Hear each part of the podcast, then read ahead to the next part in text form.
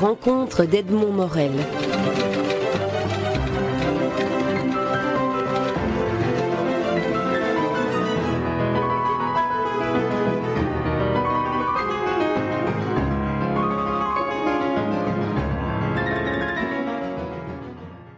Marek Alter, vous publiez Le Kabbaliste de Prague, un roman que vous publiez aux éditions Robert Laffont. Alors, euh, le Kabbaliste de, Prague, c'est ce personnage qui s'appelle Maharal, qui est un rabbin, qui est un personnage qu'on découvre. Alors, d'où vient ce, besoin, ce, devoir peut-être, si je reprends la dernière phrase de votre livre, d'où vient ce devoir que vous avez de raconter l'histoire comme vous la racontez? Devoir, c'est peut-être un grand mot. Euh, je pars du principe que, que l'homme est universel.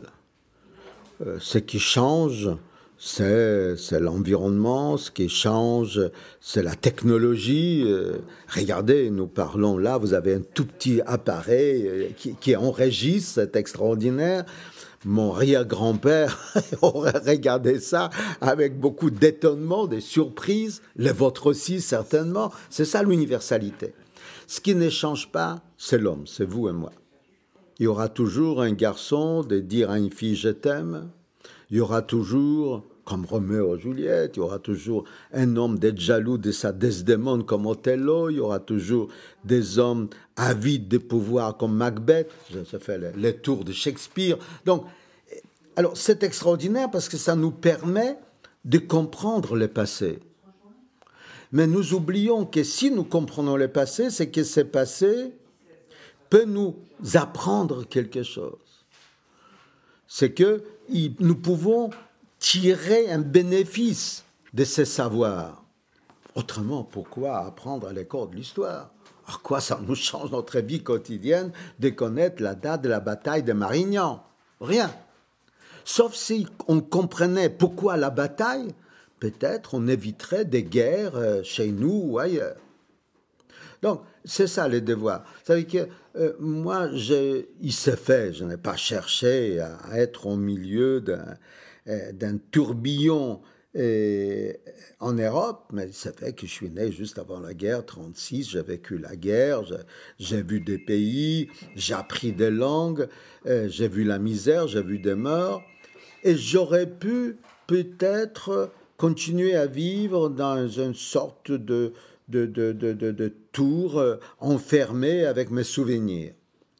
Or, et c'est là où votre mot devoir intervient, je me suis dit que si j'ai partagé tout ce que j'ai vu, tout ce que j'ai connu, tout ce que j'avais compris avec les autres, qui sait? Bon, d'abord, ça peut les intéresser. Et puis, qui sait? Peut-être ils apprendront quelque chose pour ne pas répéter à l'infini les mêmes bêtises, les mêmes crimes et qui ont été déjà, qui ont coûté déjà assez cher à l'humanité. Voilà. Donc, ça, ça c'est le départ. Je comprends bien la notion de, transmettre la connaissance de l'histoire, mais vous avez choisi, vous, la forme romanesque pour le faire.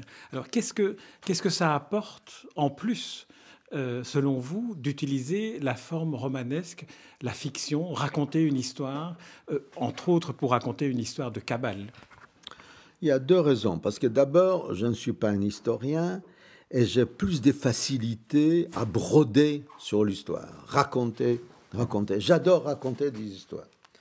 Euh, j'aimais beaucoup quand j'étais petit, et puis j'ai fait ça avec les autres aujourd'hui quand je suis grand. Et, et puis je pense, euh, c'est là où j'ai rejoint la vieille tradition judéo-chrétienne, euh, c'est que nos ancêtres d'il y a 3000 ans, 2000 ans, même les Christ, ils avaient compris que si on venait avec des leçons de morale, on sera rejeté aussitôt. On deviendra un prophète qui crie dans les déserts. L'expression que nous connaissons. Mais par contre, si on pouvait intéresser les gens, les amuser d'une certaine manière, le, capter leur intérêt, je, pense, et c'est là où j'ai rejoint euh, mes ancêtres de l'époque biblique, et qui était d'ailleurs c'était repris dans les évangiles, même dans les Corans, ce sont des hommes qui ont compris qu'y venir en donnant des leçons de morale, on risque d'être rejeté par la majorité. Les gens n'aiment pas qu'on leur dise comment ils doivent se conduire. Mais si on raconte des paraboles, on les fait réfléchir, on les amuse, on capte leur intérêt, on les oblige à réfléchir sur la condition humaine, c'est eux, comme Socrate d'ailleurs explique à travers, les écrits de Platon, c'est eux qui arriveront eux-mêmes à la conclusion que l'homme doit changer s'il veut, s'il veut préserver le monde tel qu'il est ou le monde meilleur, qu'il doit respecter l'autre, puisque respect peut-être plus important que l'amour, puisque l'amour change, hein, nous savons, hein, nous sommes des humains, tandis que pour devant le respect, on est tous égaux, on peut respecter quelqu'un qu'on n'aime pas, on n'arrivera jamais à aimer quelqu'un qu'on ne respecte pas. Donc il y, a une différence. Et alors, voilà, donc moi, par l'expérience, il s'est fait que, euh, que j'ai survécu grâce à mon talent de conteur, talent entre guillemets, mais bon, ça a marché, ça a marché, puisque quand nous avons fui les ghettos, mes parents et moi, grâce à, la gentillesse, à l'amitié de deux collègues de mon père, des imprimeurs comme lui, catholiques, qui sont venus nous chercher. Nous, on est passé du côté eh, polonais à, occupé par l'armée rouge. Après, les nazis ont avancé, nous on s'est retrouvés à Moscou. Les nazis sont arrivés à Moscou, nous envoyés en Ouzbékistan à la frontière d'Afghanistan, où mes parents sont tombés malades, ma petite sœur est restée avec moi, j'ai dû la mettre dans un homme d'enfant où elle est morte de faim, et il fallait que je trouve du riz pour sauver mes parents, parce qu'il n'y avait pas d'antibiotiques à l'époque, et il paraît que le riz est et ce qu'il y a de meilleur contre les typhus, la dysenterie, etc. Et là, le seul moyen pour un gamin de 9 ans de trouver du riz, c'était de le voler. Donc, je volais pas mal, sauf qu'après, il fallait courir vite pour ne pas être rattrapé, et je ne cours pas vite. Donc, je me faisais rattraper, je me faisais tabasser, et puis un jour, une vraie bande de voleurs m'a euh, m'a libéré, et le plus âgé m'a dit, euh, bon, tu sais pas voler, qu'est-ce que tu sais faire Je lui dis raconter des histoires. Et pourquoi j'ai dit cela? Parce que avant qu'on ait quitté le ghetto, donc à l'âge de 4 ans, c'était mon anniversaire, mon grand-père m'a apporté un cadeau, deux petits livres pour les enfants. Les, les contes bibliques et l'abrégé des trois mousquetaires d'Alexandre Dumas. Et j'ai avalé ces deux livres à la lueur d'une bougie, puisqu'il n'y avait pas d'électricité, et ça m'a marqué. Et c'est pour cela peut-être que j'ai dit que je savais raconter l'histoire, donc ils m'ont donné un rendez-vous dans un terrain vague le soir même, où les bandes se réunissaient pour partager leur butin, où ils se racontaient d'histoires euh, salées, bien sûr, plus c'était salé, plus ils rigolaient. Et, donc, ils m'ont donné la parole. Je lui dit, moi, ce genre d'histoire, je ne connaissais pas. Il dit, bah, attends, tu ne sais pas voler, tu ne sais pas raconter l'histoire. J'ai dit, si, si, mais j'en ai d'autres. Alors, raconte. Et je me suis mis à raconter les trois mousquetaires. Et comme ils étaient intéressés par la camaraderie, surtout, hein, un pour tous, tous pour un, la solidarité. Donc, j'ai continué avec 20 ans plus tard, Vicomte de Bragelon, et là, j'ai inventé, c'était peut-être mon premier récit, j'ai inventé les aventures de D'Artagnan à Jérusalem, grâce justement à, ces petits livres euh, de euh, les contes bibliques. Et, c'est comme ça que je suis devenu Marek, Chtocharasho Balaka est en russe, euh, Marek qui raconte bien des histoires. Vous voyez, mais je me suis rendu compte et, là, pour moi, c'était comme je n'étais jamais à l'école, c'était une grande découverte. Je me suis rendu compte que tout individu rêve d'un monde plus juste. Même ceux qui font tout pour que ce monde ne devienne pas juste. Même des voleurs. Les assassins rêvent d'un monde où il n'y a pas d'assassinat. Ils ont une mauvaise conscience. Il n'y a pas un pas un, et j'ai fait le tour de l'histoire depuis, Même vous avez vu ces images de certainement des, des procès de Nuremberg, ces, ces, nazis qui ont, qui ont, liquidé 47 millions d'individus, il fallait le faire. Hein. Aucun d'entre eux ne s'est levé pour dire j'en suis fier. Aucun. Et pourtant, ce n'est pas parce qu'ils avaient peur de la mort. Goering a soudoyé un soldat américain pour qu'il lui amène des poisons pour s'empoisonner. C'est comme si, comme dit Victor Hugo, l'œil était dans la tombe et regardait qu'un, comme si chacun de nous se sentait regardé par notre propre conscience, ceux qui croient en Dieu par Dieu, que sais-je. Et heureusement, heureusement, ça veut dire qu'on ne commet pas des choses interdites et, si on les commet, on, a une jouissance et après on a des regrets. Et sur ces regrets, on peut construire un monde meilleur. Et alors, moi, je ne peux qu'entretenir, disons, ce désir d'un monde meilleur en racontant des histoires qui nous obligent à réfléchir sur tel ou tel aspect de la condition humaine.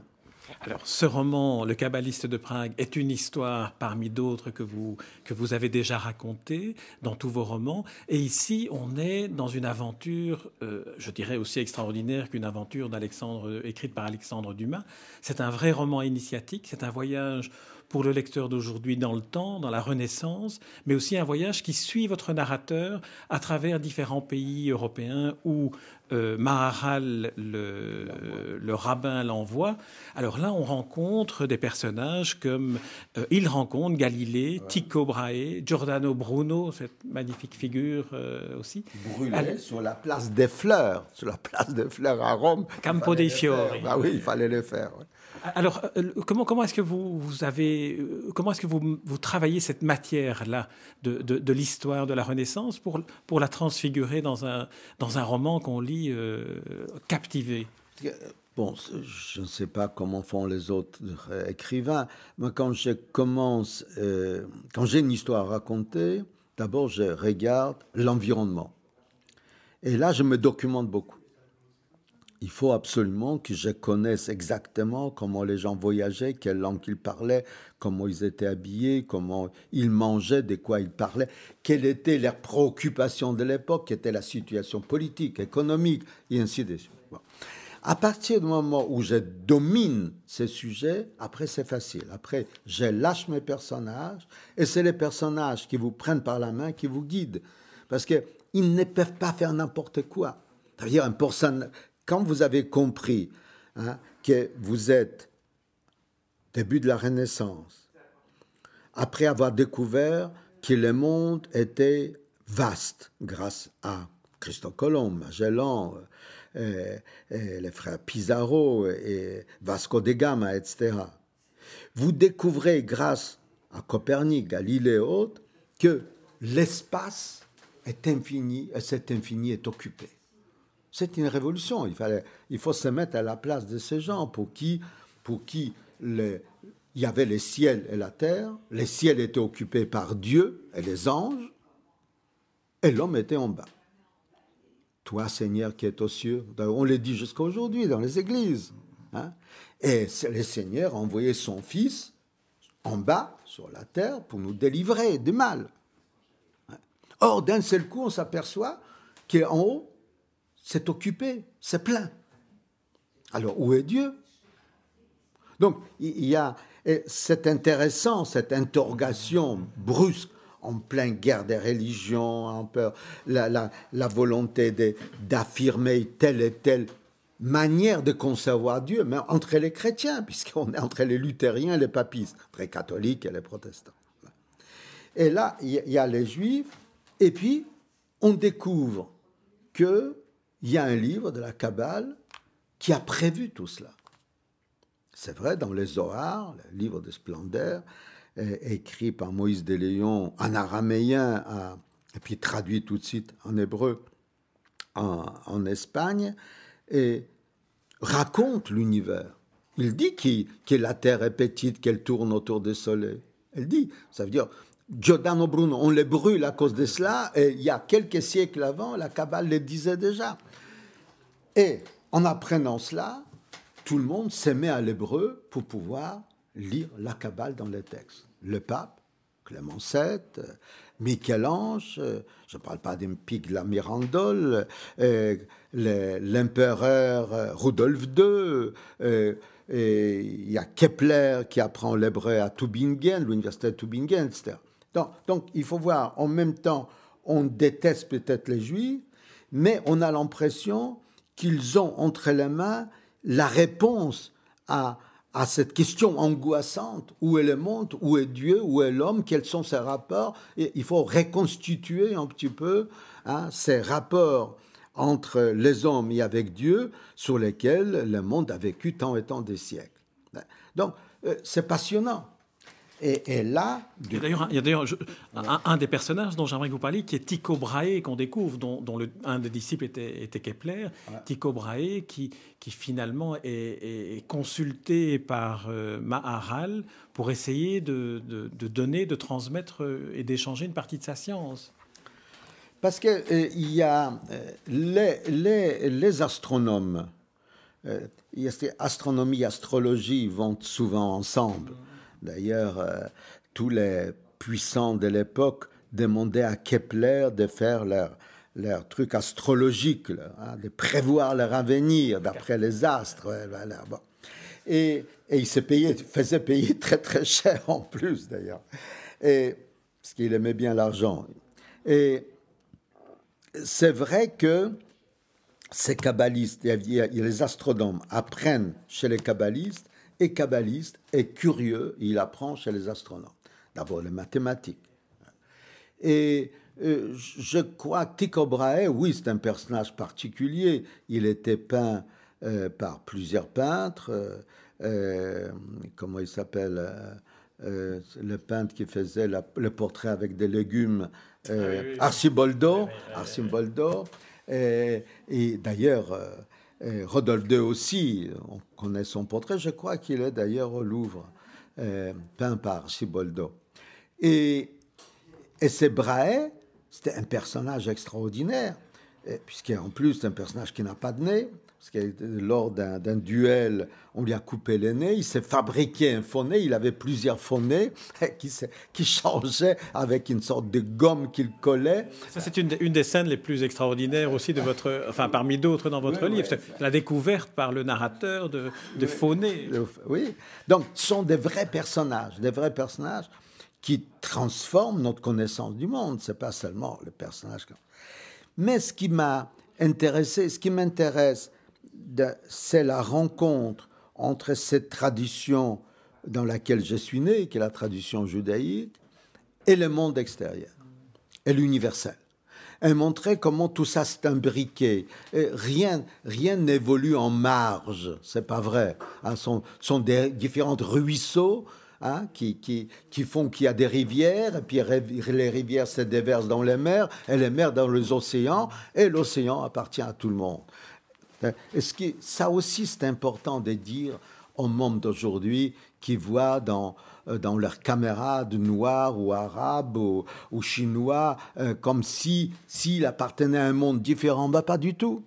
Pas du tout. C'est ce que d'ailleurs j'ai expliqué il n'y a pas longtemps, encore il y a une semaine, j'étais dans une école après les bagarres entre différentes ethnies, comme on dirait aujourd'hui, communautés, comme hein, la, guerre communautariste, etc.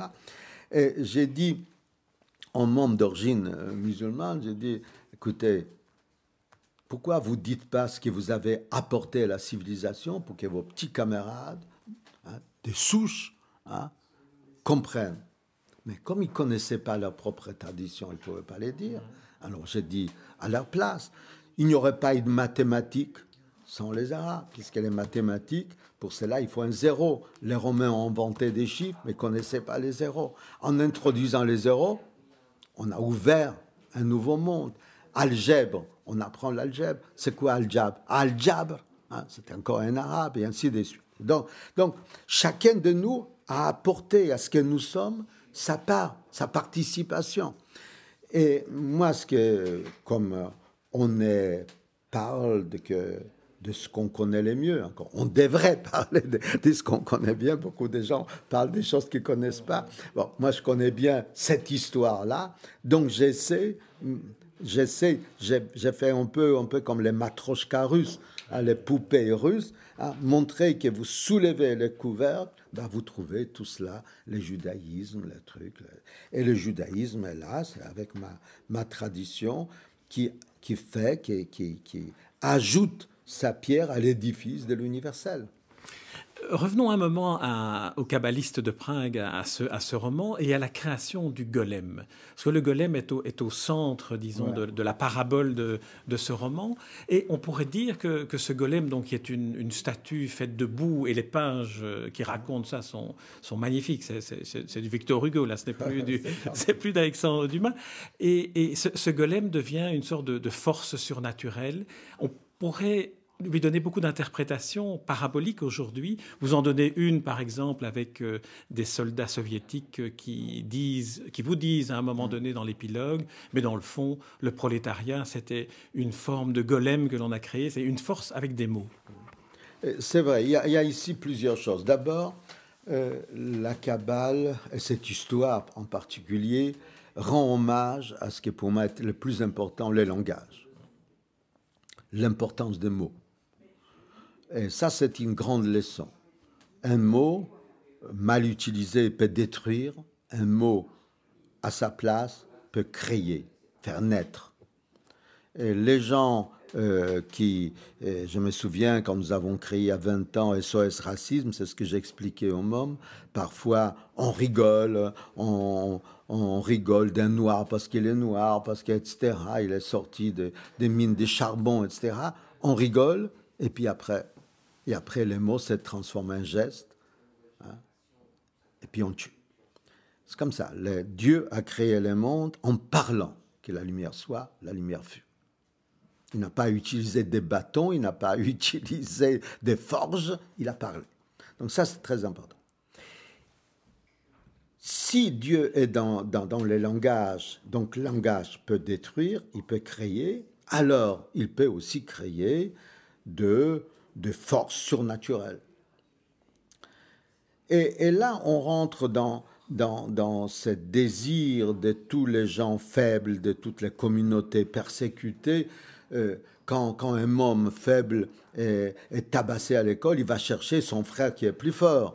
Et le mec, il arrive avec ses biceps, il fait peur à tout le monde. Les, les groupes humains persécutés rêvent quoi? D'avoir aussi comme ça un, type surnaturel, immense. Euh, il y a plein de films qui, ont, été faits sur, sur ces apparitions extraordinaires de ces robots qui, qui sont là pour nous protéger. Mais quelle est la garantie que ces robots euh, ne se révolteraient pas un jour et qu'ils n'échapperaient pas à notre contrôle? Donc c'est là où... Que, que, euh, que ces juifs persécutés aillent voir leurs rabbins, les kabbalistes, amis des grands astronomes, qui connaissent les secrets des langage pour demander la protection, et l'autre se sent, il est comme Dieu, il n'est pas Dieu, comme Dieu, ça veut dire qu'il connaît les secrets des langage, il peut créer une force surnaturelle, il a créé une bombe atomique, disons Einstein, Oppenheimer, qui livre la bombe atomique. Et en même temps, ils sont pas heureux. Parce qu'ils savent que cette bombe atomique aujourd'hui est là pour les protéger, et demain, parce qu'est arrivé Hiroshima, Nagasaki, des centaines de milliers de morts. Donc, et lui, les rabbins aussi, il sait ça, que c'est ce golem, cette force extraordinaire qu'il fabrique, et qui a, qui a l'apparence humaine, peut se retourner contre ses créateurs, c'est ce qui arrive. Et puis, il y a encore une parabole, je me suis rendu compte, qui est importante, qui nous renvoie à nos problèmes d'aujourd'hui. Les golems, c'est celui qui est différent, c'est l'étranger. Il a l'apparence humaine, il n'a pas la parole. L'étranger, quand il arrive chez vous, euh, en Belgique ou en France, il ne connaît pas la langue, il n'a pas la parole. On l'utilise, on utilise sa force de travail pour nettoyer nos rues, pour, dans la construction, etc on se moque de lui parce qu'il est quand même différent. s'il veut se révolter, on l'insulte. Il se révolte quand même, on le tue. Et puis on le regrette, bien entendu. Ça veut dire que le golem, c'est aussi celui qui, est, qui nous révèle à nous-mêmes. Donc il y a, y a beaucoup d'interprétations possibles et, plus un sujet est riche dans, dans, la possibilité, qui donne plus de possibilités d'interprétation, plus il est séduisant pour un auteur, pour un écrivain, bien sûr.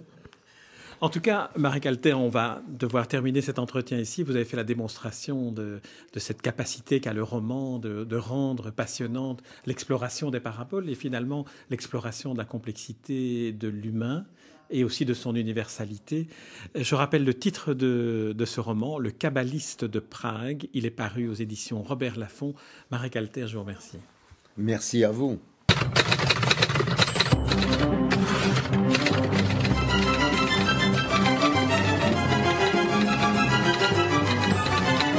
Les rencontres d'Edmond Morel.